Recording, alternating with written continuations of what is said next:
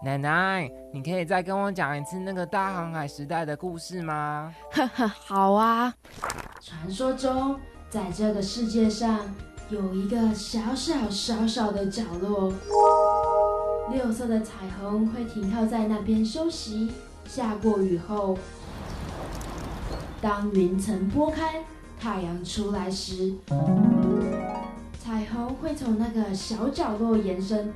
画出一个半弧形，那时候有好多好多的大船都想去找那个地方，因为他们听说那里有一个很厉害的宝藏哦。是很多很多的钱钱吗？不是哦，传说只要去过那里，就会有魔法让大家忘掉歧视哦。哇，到时候我一定要带奶奶去，让大家不再歧视我们。嗯。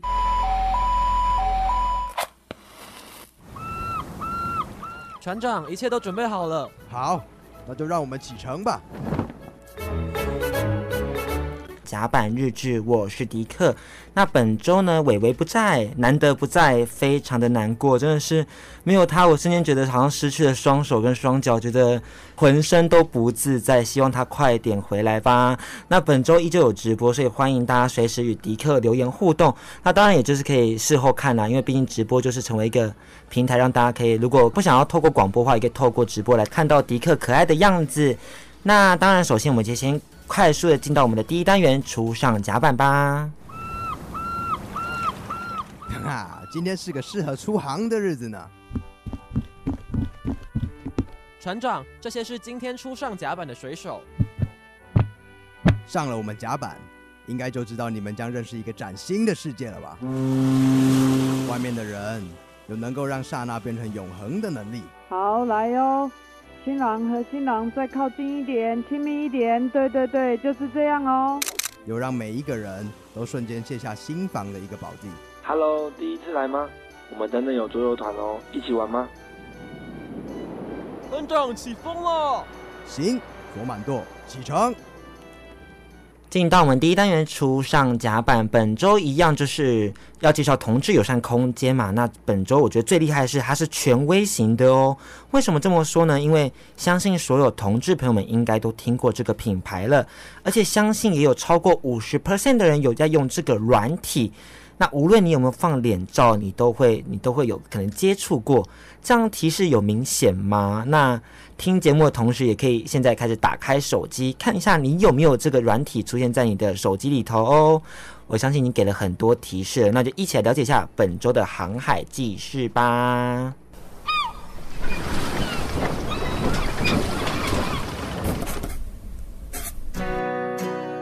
Hornet 是一个以男同志为主的网络社群软体，成立于二零一一年，至今已有两千五百万的用户。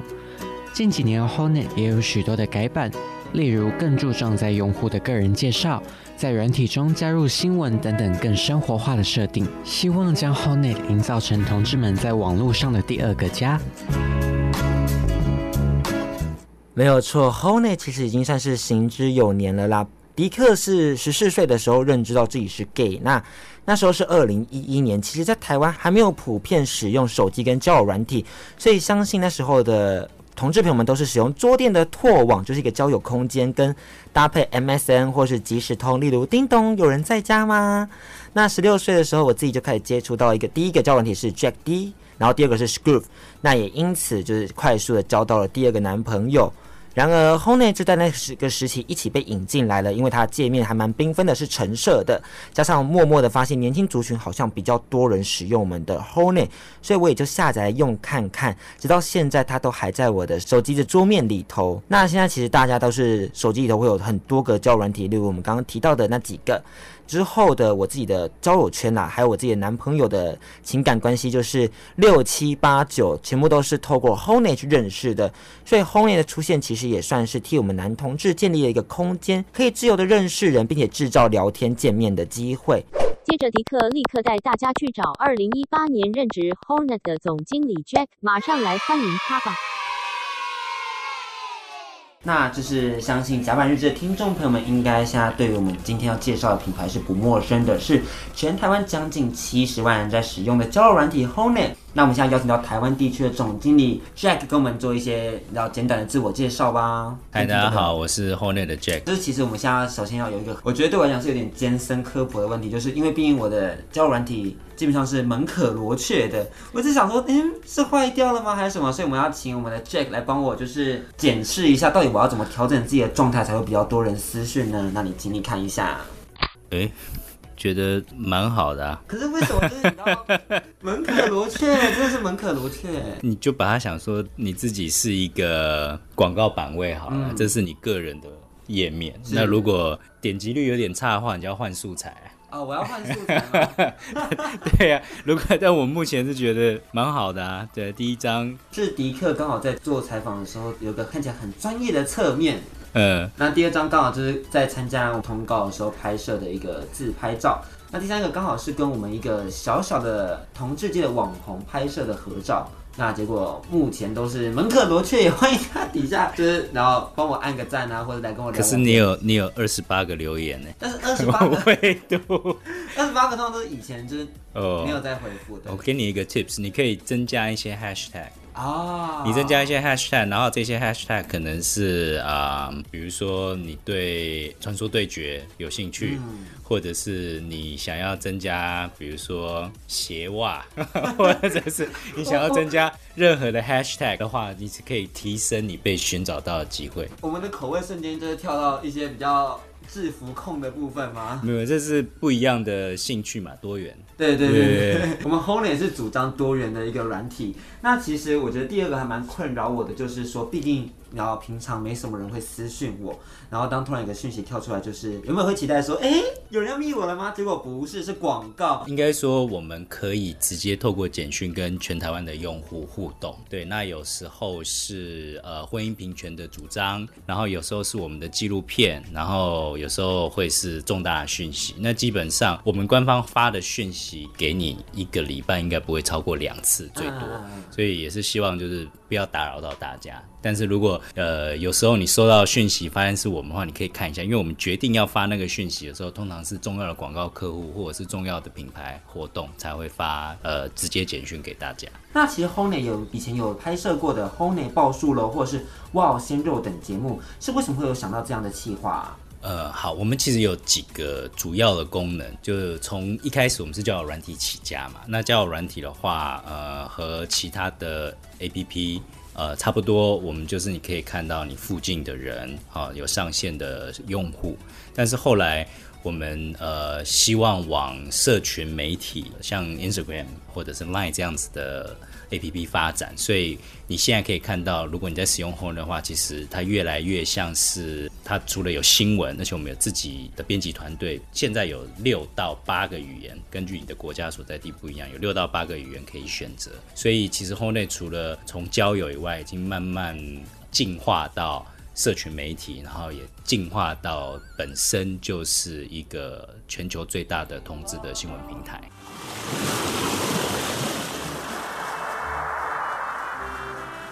风太大了，船要飘走了啦！等等再回来听更多故事吧。烤肉、啤酒，还有你跟我一起来听他们的故事吧。Yeah，那其实回到我们现场，之前 Hornet 好像有推出一个叫做 Supernova 的比赛纪录片，还蛮好奇说，就是透过我们这个 Supernova，其实是有想要传达什么样的一个信念在里头呢？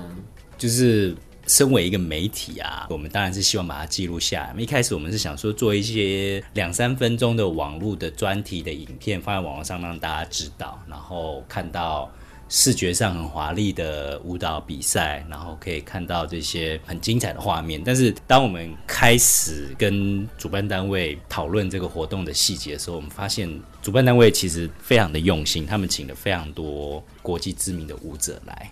想要再更完整的记录，就是大家呃来参加这个活动前后，他学到他 take out 他到底感受到什么，然后我们希望帮婚姻平权做一些呃声量上面的发声，所以后来我们就把它变成了一个迷你纪录片。那这个纪录片叫 Born to Be 天生非凡。如果你到 YouTube 去搜寻 Born to Be Hornet 中文的话，你就可以看到这支影片。其实这里面也让迪克非常感动的是，他们里面有提到说，为什么要跳 Waacking，为什么要跳 Vogue，其实是来自于说希。望透过自己的表现，透过自己的肢体展演来让大家感受到他本来的样子是什么。创办人的说法是说，我们想要从一个暗巷里面的地下室的 gay bar 走出来，站在阳光下，嗯、然后让大家看到我们存在。那现在也要回到就是我们 Hornet 的一个创立时期，因为其实回到六七年前，其实刚成立的时候，我自己是觉得说台湾那时候是个比较保守的一个时代，那时候出柜的人应该也没有像现在这么多。对于我们 Hornet 在交友，其实是需要放脸照的，就是大部分是放脸照才会比较多人看嘛，或是像公开使用这样的软体，会不会让那些人感到害怕呢？是怎么样让建立用户的信任呢？在草创期的时候，嗯，如果你可以去看这几年的发展的话，就是我们从一个交友软体，然后慢慢想要真的变成一个媒体品牌，然后甚至是一个大家认可的一个多元的品牌的时候，我们做了很多的调整，比如说，嗯。为了要让这个环境更安全，因为我们知道我们的用户他可能从十八岁就一直到五十几岁都有，所以我们要考虑高三跟大一的学生他们用这个网络呃用这个 app 的安全。那其实出柜不出柜这件事情，嗯，我个人认为，其实到现在我对家人还是没有出柜的哦。哦，真的假的？对，我对家人是没有出柜，但是比如说我 Facebook 很多 po 文跟工作相关，我是锁家人的。但是我从开始工作以来，就是对于所有的工作上面的同事都是出柜的，然后对于朋友们也都出柜了。出柜就是嗯，大家自己要考虑自己的状况。那至于在网络上面，你若比较台湾跟香港、跟韩国还有日本，如果你在其他几个城市或者国家，其实他们放脸照的人很少，尤其是日本跟韩国。嗯，但是在东南亚，大家可能就比较热天、比较开心、比较。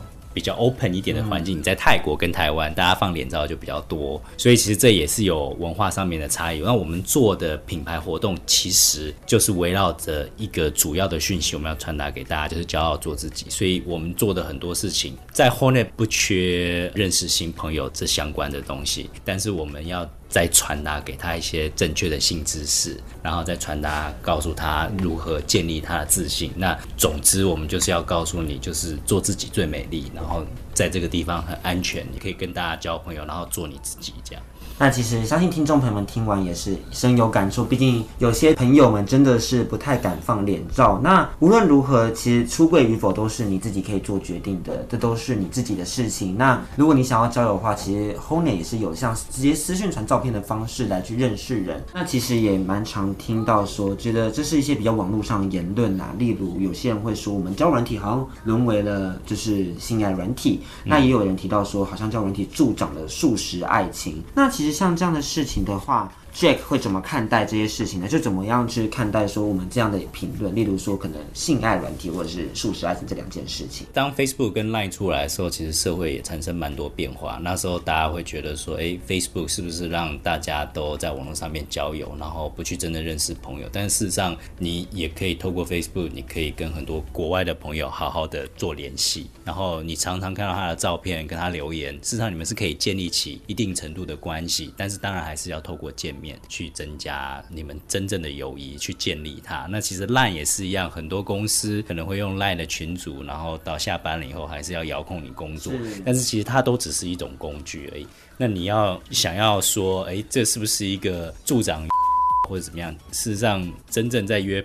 的时候，你可能是用 Line 约的，你可能是用 Facebook Message，对，你甚至可能用 Instagram，实际上它都是一个工具，它是让自己认识人的一个工具。那工具本身并没有好坏，但是你怎么去使用它，其实还是你自己的价值观要正确，然后你为你自己所做的事情负责。那我们的立场就是，我们会告诉大家怎么样保护自己，无论是在身体或者是在呃心灵上面。对，那我觉得现在时代。越来越开放了，所以嗯。大家就是要有自己的一个价值观跟爱情观，对。那如果你觉得你是一个呃可以给很多人爱，但是你也可以爱很多人的话，那你可能也要告诉别人，在我们现在越来越进步跟开放的时候，我们很多用户是年轻的小朋友，就是我只要提醒一件事情，就是安全性行为，那剩下就是呃可以骗吃骗喝，但是不要骗人家感情就好。